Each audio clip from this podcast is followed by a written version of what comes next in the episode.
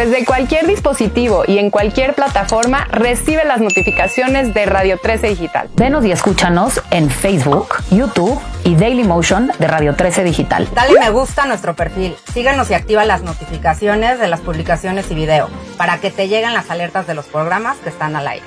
Escucha nuestro podcast en Spotify, Amazon Music, Apple Music y Deezer. Síguenos en YouTube. Búscanos como Radio 13 Digital.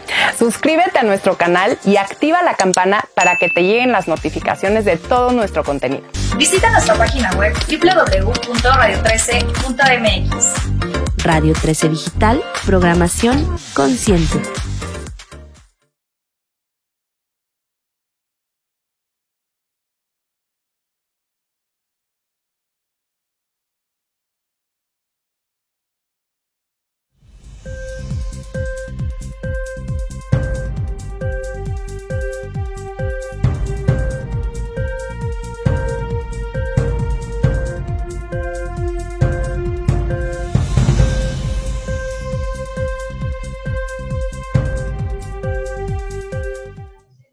¿Qué tal, Pepe? Pues yo soy Daniel eh, Flores, soy periodista en Polimetro y titular del programa War Room en Radio 13, pues iniciando este 2022 con el tema de los contagios, la cuarta ola que ha sido muy complicada y bueno, pues al final de cuentas seguimos aquí transmitiendo eh, vía Zoom eh, las alternativas que nos ofrecen la tecnología para seguirnos cuidando. Y bueno, me, me gustaría hacer un pequeño paréntesis aquí.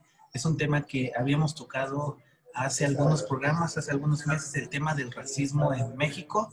Se ha discutido ampliamente en los últimos meses, en los últimos años, pero eh, parece que se toca, se desaparece, se vuelve a reactivar y bueno, pues sigue eh, ahí en el, en, el, en la- en el tema político. Me gustaría eh, presentarte, eh, Pepe, si eres tan amable, por favor. Me parece un gran esfuerzo esta organización, esta fundación que llevas eh, de Racismo MX, si eres tan amable, por favor. Gracias, Daniel, por la invitación. Pues yo soy José Antonio Aguilar, soy director y fundador de Racismo MX, que es una asociación civil que se dedica al combate en contra del racismo. Así es que, pues muchas gracias por la invitación. No, gracias a ti. Eh, eh, me gustaría también que nos pusieran también las redes sociales para que nos puedan escribir si han sido víctima, víctimas de racismo, este tema eh, que hace- se ha discutido muchísimo en redes sociales, las palabras clasismo, el tema de la polarización.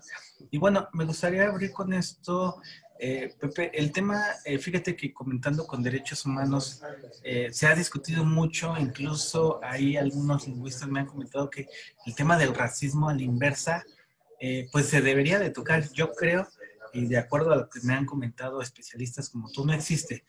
Regresando un poco al tema del racismo en México, pues, ¿dónde estamos parados? Eh, te comentaba eh, que se toca a veces, aparece en la agenda pública, y a menos de que no suceda algo en redes sociales, es cuando se vuelve a activar este tema, pero, pero sigue ahí. Eh, cuéntame un poco más eh, hacia dónde estamos caminando y cómo va el tema, por favor. Gracias, Daniel. Pues sí, en efecto, al parecer, sobre todo en la conversación pública, que ahora, pues redes sociales, especialmente Twitter, parece que es este termómetro de dónde está la conversación. Y en efecto, parecería que el tema del racismo va y viene. Pero bueno, desde mi perspectiva, evidentemente yo me dedico a- a- al combate contra el racismo y en efecto yo veo que siempre hay este, e- esta conversación, solo que a veces lo que sucede es que hay episodios como lo que sucedió esta semana con la marca francesa que llegó eh, eh, y le pagó 200 pesos a una mujer indígena para que modelara para su campaña, o este, la controversia que hubo a partir de que Rappi, una, la aplicación de, de- de entregas, eh, contratar a Chumel como su como figura de su, de su marca. Entonces, todas estas eh, cosas que suceden, pues siempre conllevan hablar sobre racismo porque son personas o son situaciones que pueden leerse desde, desde el racismo o el antirracismo. Entonces, eh, parecería que es así, pero afortunadamente, desde mi perspectiva, creo que ya no lo está haciendo.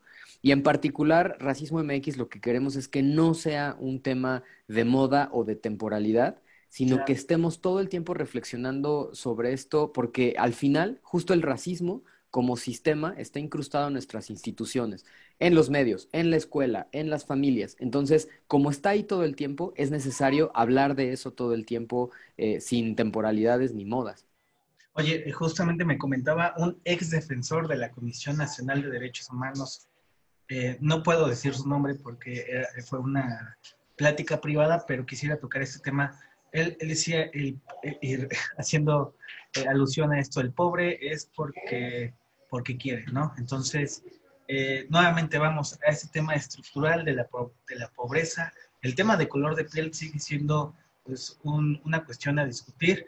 Eh, quería comentarte, a, ver, qué significa, sobre todo para un mexicano que nace, en, por ejemplo, en el Estado de México, siendo de, de, de tez morena, a, un ciudadano que nace, por ejemplo, en Chapultepec, eh, con, ciertos privilegios, sobre todo para poner eh, énfasis en estas preguntas que nos han llegado a comentar, sobre todo en redes sociales, y bueno, que, pareciera que todavía no queda de todo claro hacia dónde se está yendo la discusión pública. por favor. Sí, pues bueno, siempre hay que recordar que el racismo es un sistema eh, de opresión histórico y estructural, ¿no? Que tiene como base la idea de que las personas somos diferentes por nuestro tono de piel o nuestro origen étnico, ¿no? Y eso va a determinar en dónde está, eh, en qué poblaciones está el poder, el poder económico, el poder político, el poder mediático.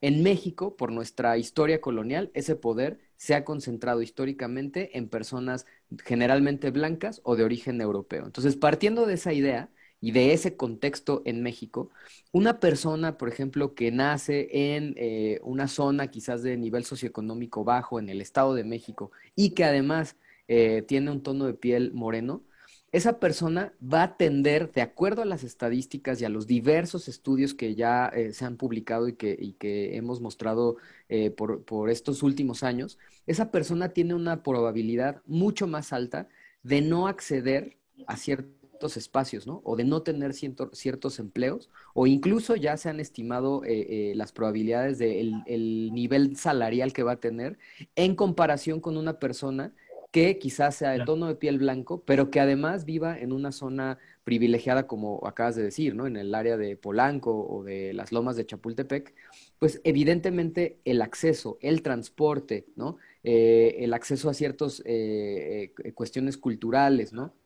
Eh, a la red de contactos que va a tener, evidentemente la persona del Estado de México va a estar condicionada. Ahora, es bien, bien importante siempre que hablamos de este tema, no decir, ah, pues ya soy moreno y estoy este, destinada o destinado a, tener un trabajo malo. No, no, no, no se trata de eso, porque en efecto, en nuestro, en nuestro país hay personas morenas que gozan de muchísimos privilegios, eh, y que quizás vienen, vienen de niveles socioeconómicos bajos, pero que han tenido eh, ciertas condiciones que les han llevado a estar eh, en niveles altos. Y también hay personas blancas, ¿no?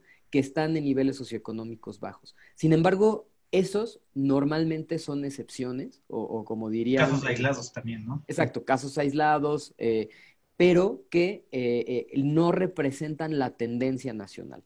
Y esto no quiere decir que la persona morena sea pobre porque es morena o porque sea indígena o porque sea afrodescendiente, sino de nuevo, hay que voltear a ver el, racismo sistémico, que es básicamente una herencia de, nuestro pasado colonial, pero que sigue hoy día eh, eh, funcionando, ¿no? Entonces, este, no hay que confundir, evidentemente es una tendencia, pero no es una sentencia.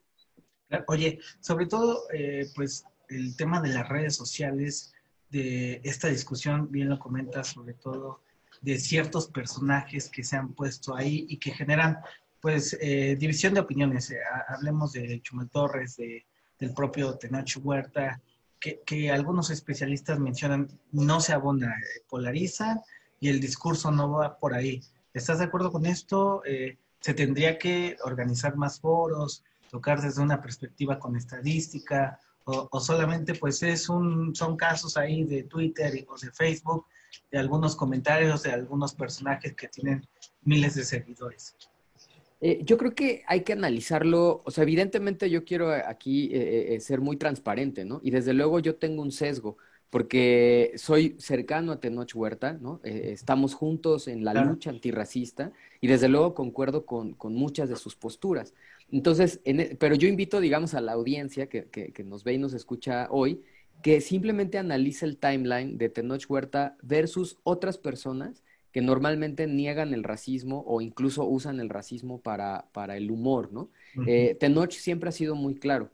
su target no es este, eh, incomodar, claro que incomoda, ¿no? Desde luego, pero su target es eh, la niña, el niño, ¿no? La joven, el joven que vive en, una zona marginada de, México, ¿no? que no ha tenido acceso a ciertos espacios y que eso le ha llevado quizás a pensar que no puede lograr muchas cosas. Entonces, nuestra lucha siempre es para esos eh, chavitos y chavitas empoderarles y decirles que son bellos, que son listos y que a pesar de este sistema que puede llegar a condicionarles, ¿no?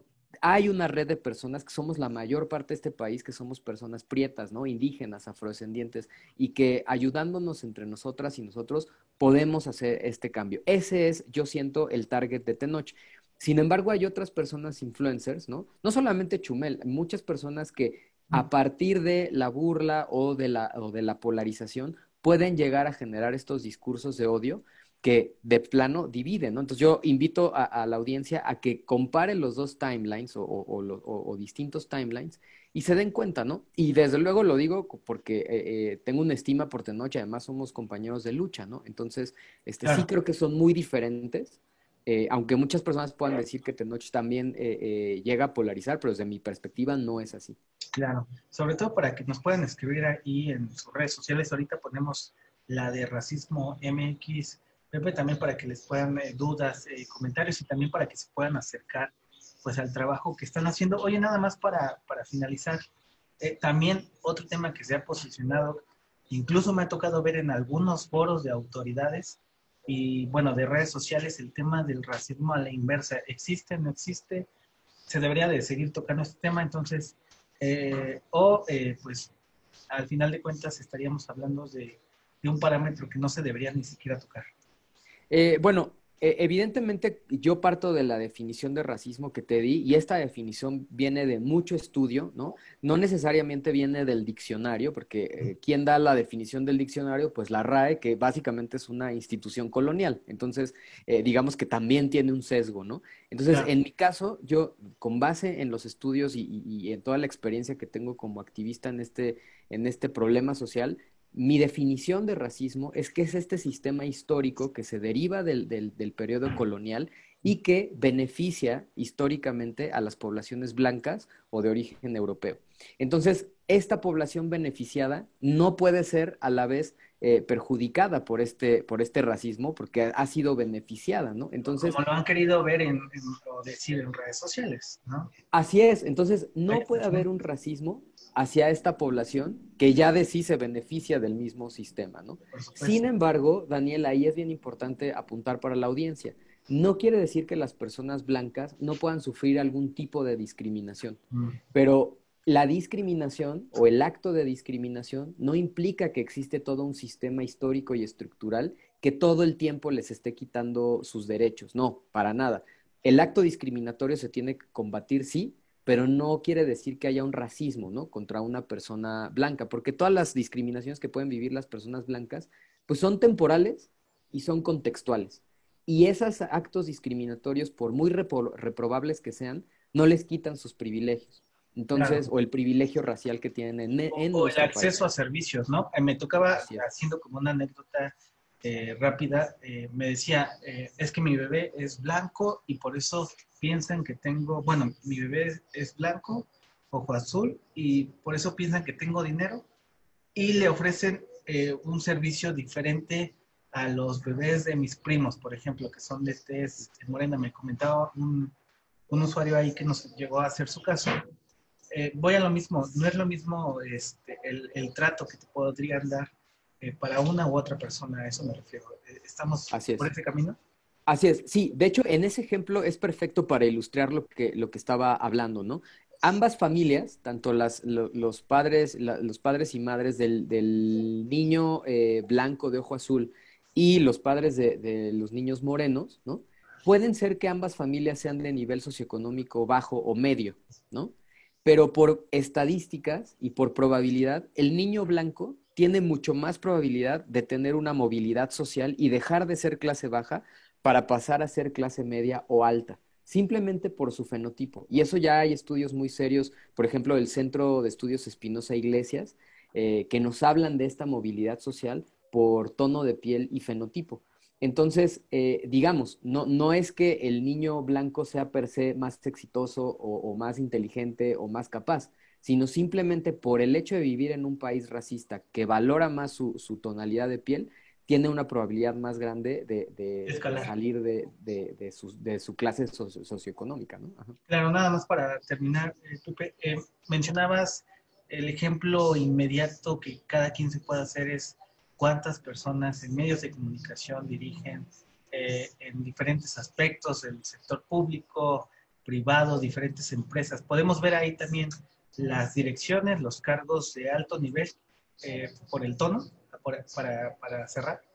Sí, por supuesto. Ha habido acercamientos y estudios importantes, por ejemplo, del doctor Raimundo Campos, que ha analizado cómo se conforman eh, en las elecciones, cómo se comportan los votantes y las votantes con respecto al candidato, ¿no? Entonces, esto tiene un efecto eh, indirecto en cómo se conforman, por ejemplo, los gabinetes.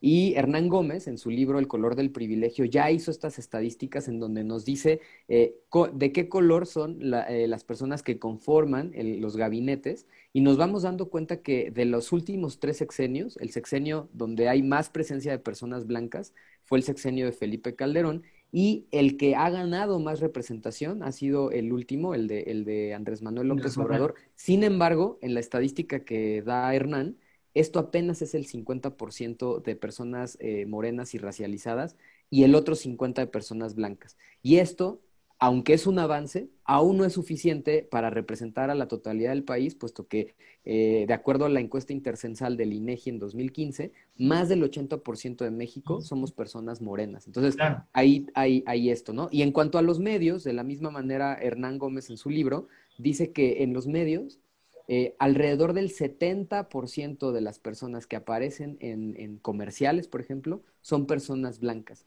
mientras que solo el 30% son personas eh, racializadas, ¿no? Y que además el tipo de productos que se ofrecen en, en diferentes comerciales son distintos, ¿no? Normalmente la persona morena va a estar en comerciales de productos de limpieza, por ejemplo, o de eh, programas sociales.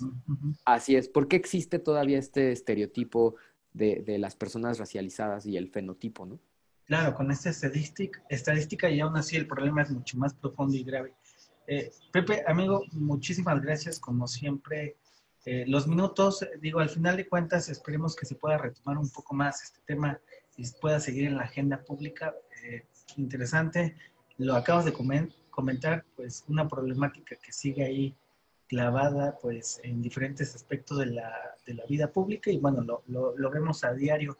Eh, si nos puedes recordar tus redes sociales también para que te puedan escribir, seguir y claro que sí. checar pues el trabajo que están haciendo en Racismo MX, por favor. Claro que sí. En Twitter estamos como arroba racismo-mx, en Instagram racismo mx de corrido, eh, en Facebook igual, racismo mx y nuestra página igualito, muy fácil, racismo.mx. Muchísimas gracias, Pepe. Te mando un abrazote y bueno, pues cualquier cosa ahí estamos al pendiente. Claro que sí, Daniel. Yo agradezco este espacio y te mando un gran abrazo. Gracias, hasta luego. Hasta luego.